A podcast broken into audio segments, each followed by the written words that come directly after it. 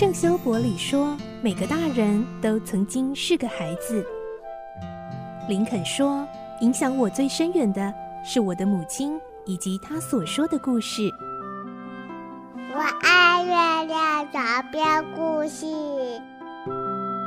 晚安，月亮床边故事。小青姐姐邀请每一位大孩子、小孩子一起听故事，不管多忙，也要和你一起听故事。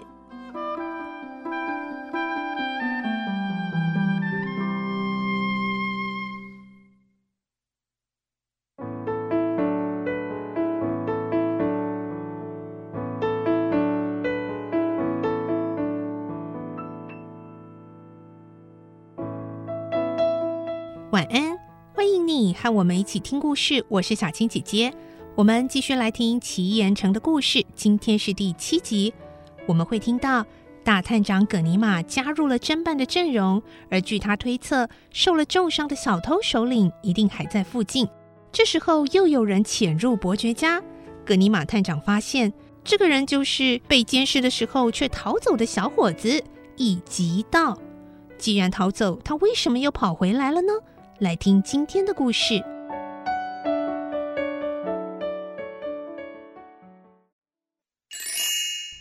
奇岩城》第七集《少年侦探》。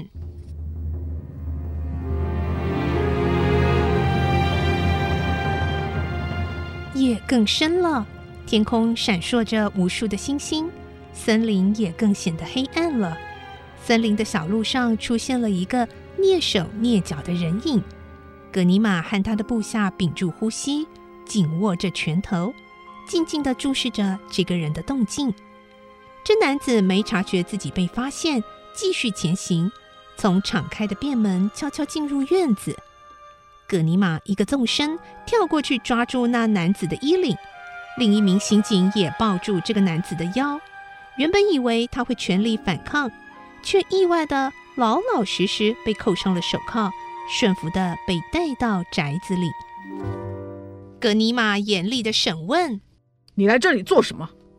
那男子笑着说：“哈哈，我不告诉你，等检察官来了，我才要说。”任葛尼玛怎样逼问，他一直闭口不答。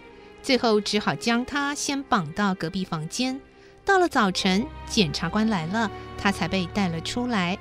葛尼玛报告说：“检察官。”昨晚逮到一个可疑的家伙，就是他。看到带来的男子，检察官吃惊地站起来。那男子看见检察官，不好意思地笑了笑，轻轻地鞠了一躬。他就是少年一级道。检察官笑着伸出手来：“哈哈，你自投罗网，回来的正好。啊，上次真是抱歉，我不应该任意逃跑的。我也想通了。”本来就不应该把你误认为小偷的同党。那么说，你不再怀疑我了？当然，我查过了你的原籍和就读学校，也有人证实案发当时你的确是在普乐镇。只是和你一模一样的男子到底是谁，还是没弄清楚。呃，呃，葛尼玛探长，我来给您介绍，这少年呐、啊、是强生高中的学生，叫易吉道。是出色的业余侦探呢，你们俩握个手吧。葛尼玛满脸不解地伸出手，少年紧紧握住葛尼玛的手，高兴地说：“ 昨晚太抱歉了，久仰大名，你是巴黎警局最有名的探长哎。”葛尼玛不置可否的苦笑，一边仔细打量这个少年。葛尼玛探长，这个少年在学校有个外号叫小福尔摩斯。他的判断力和观察力非常敏锐，今后我们也要请他多多协助。不过啊，易吉道，你也真的是会使坏哎！这个小坏蛋，竟然用迷药把老警官迷倒，再从窗子逃走，弄得那可怜的好好先生被长官骂了一顿呢。啊，真对不起，我也是迫不得已才这么做的，因为有些事情必须在当晚查清楚。否则，重大的证据可能会被那一伙小偷给湮灭掉，就像那一顶黄皮帽被调包一样。我了解。那么，你理出头绪来了吗？是的，这两天我有一些发现。我以现有的证据来判断。结果呢？结果啊，了解小偷确实是从客厅里盗走某些东西。这一点啊，有两位小姐看见他拿的包裹，所以不会错。那么他们确实偷了东西。可是经过清点，伯爵确定家里没有短少物品。的确是什么东西都没有丢。您不觉得奇怪吗，检察官？一方面有人来带走大的东西，一方面又认为什么东西也没丢，这个矛盾怎么样来解释啊？这就是困扰我们的谜题呀。唯一的解释就是他们用同样的东西调包。哦，啊，那顶黄皮帽就是以假换真。当然，这只是我的判断了，实际上也许不是这样。但除此之外，我就想不出什么可能了。哎，没错。那么，小偷究竟偷走什么？最想偷的又是什么？在这个客厅里，他们渴望的有两件，一件是壁帘，可是这么古老又豪华的壁帘是无法仿造的，调包马上就会被发现。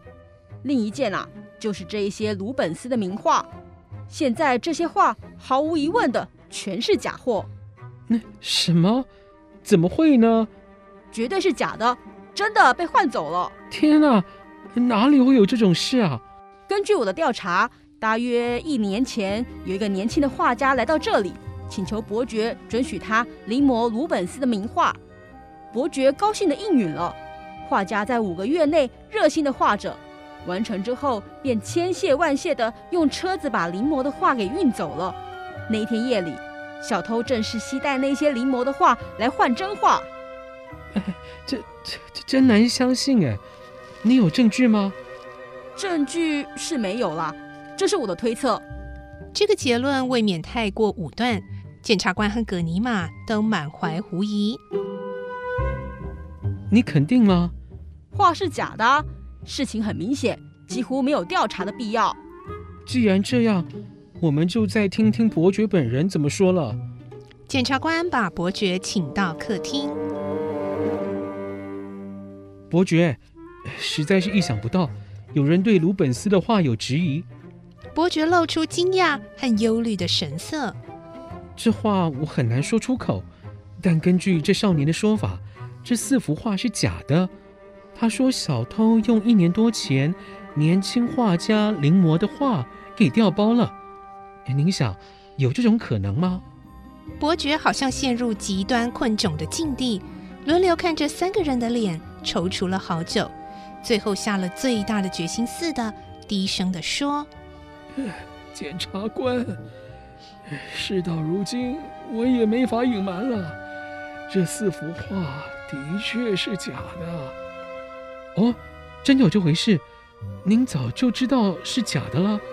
是啊。”在达巴鲁被杀的早晨，我就看出来了。那您为什么不讲呢？检察官先生，您也许不了解持有贵重艺术品和高价古董的人的心理啊。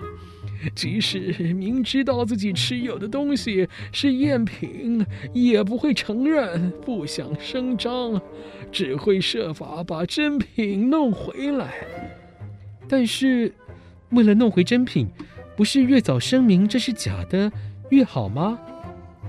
我打算呢，私下和小偷联系，要多少钱都可以，只要他把真品还给我。假如弄得满城风雨，警察的活动也会更严密。小偷一害怕，哎，说不定会毁坏真画来湮灭罪行，我是把他们运出国。那我就更难找回真品了，所以啊，我打算和善的跟小偷交涉，只要是金钱可以解决，不论对方开什么价，我都要买回来。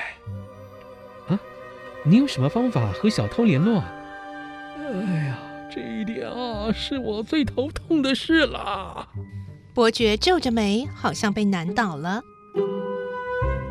一级道笑着说：“呵呵，联络啊，不会有问题的。哦，那你有什么办法？在报上登广告啊，在巴黎的所有大报上刊登买回名画的启事。哦，了不起！哎，真不愧为少年大侦探。检察官也笑了。看来葛尼玛和我都要失业了。一级道露出得意神色，又赶紧谦虚地说：“哎呀，小事一桩了，没什么了不起的。”